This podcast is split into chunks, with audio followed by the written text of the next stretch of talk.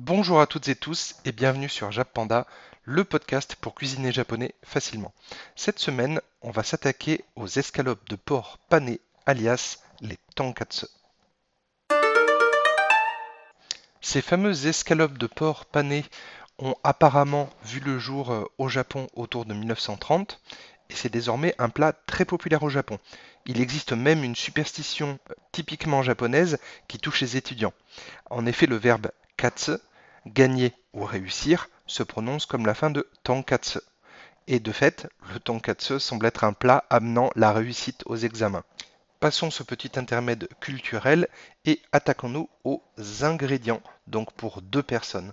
Vous allez avoir besoin de deux belles escalopes de porc ou quatre petites escalopes de porc, deux œufs, de l'huile de tournesol ou de colza, de la sauce bulldog que vous trouvez en supermarché asiatique, du panko, la chapelure japonaise que vous trouvez aussi en supermarché asiatique, de la farine, du sel et du poivre.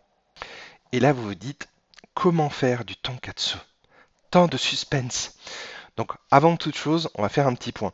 Sachez que vous pouvez servir le tonkatsu de diverses manières. Avec une salade un petit peu euh, composée, euh, du chou aussi que vous allez couper très finement à la mandoline et avec un petit peu de sauce euh, bulldog notamment. Vous pouvez faire avec du riz et aussi avec du curry japonais et du riz. Bref, vous avez le choix. Si vous ne mangez pas de porc, vous pouvez tout à fait faire la version au poulet. J'ai déjà fait une recette là-dessus. Il s'agit du poulet katsu.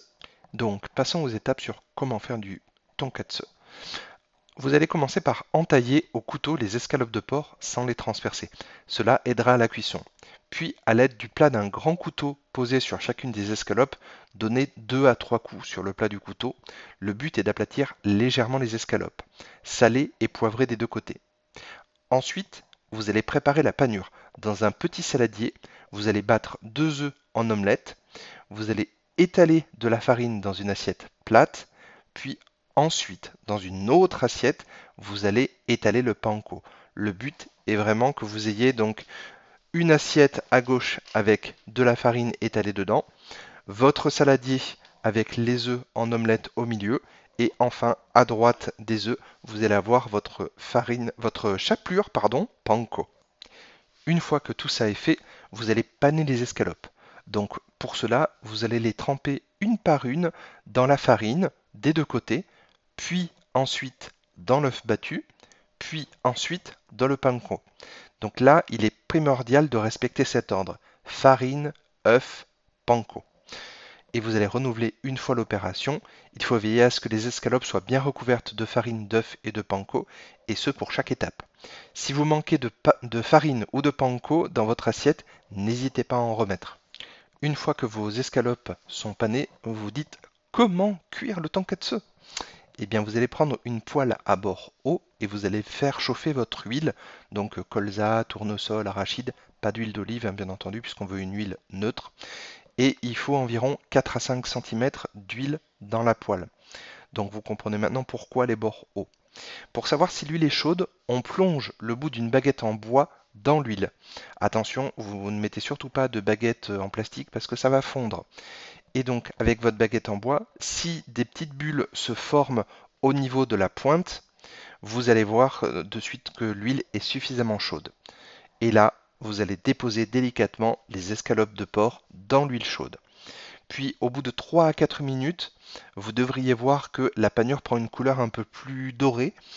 Et là, vous allez les tourner délicatement aussi pour ne pas vous brûler avec l'huile chaude. Et à nouveau, vous allez faire cuire 3 à 4 minutes. Les deux côtés des escalopes doivent être dorés sensiblement de la même manière. Pendant que votre tonkatsu est en train de cuire, vous allez prendre une assiette plate et vous allez mettre de l'essuie-tout dedans, environ deux feuilles. Et une fois que vos tonkatsu sont cuits, vous allez déposer délicatement là aussi sur euh, l'assiette avec euh, le papier essuie-tout. Une fois que vous avez sorti vos escalopes, vous allez ensuite remettre une à deux feuilles de papier essuie-tout dessus et vous allez un petit peu tapoter légèrement pour essayer d'absorber un maximum d'huile. Une fois que c'est fait, vous allez prendre vos escalopes et vous allez les mettre sur votre planche à découper et vous allez découper en fait des lanières de on va dire 1,5 à 2 cm de largeur et vous allez mettre directement dans votre plat, donc euh, soit votre assiette ou soit sur votre riz avec votre curry comme vous voulez. Et vous allez mettre un petit peu de sauce bulldog dessus. Et vous avez votre assiette avec votre accompagnement et votre tonkatsu. Si vous voulez en apprendre plus sur la chapelure panko, j'ai fait un article sur le blog, donc jappanda avec 2p.fr. Et si comme moi vous adorez la chapelure panko, j'ai également deux autres recettes qui à mon avis vont vous plaire. C'est les koroke, donc les croquettes de pommes de terre japonaises, et le poulet katsu et le curry japonais qui va avec. Ce podcast est maintenant terminé. N'hésitez pas à aller faire un tour également sur le blog jappanda avec 2p.fr et aussi sur ma chaîne YouTube Jappanda Cuisine que vous retrouverez normalement très facilement. Et moi je vous dis Matakondo, à la prochaine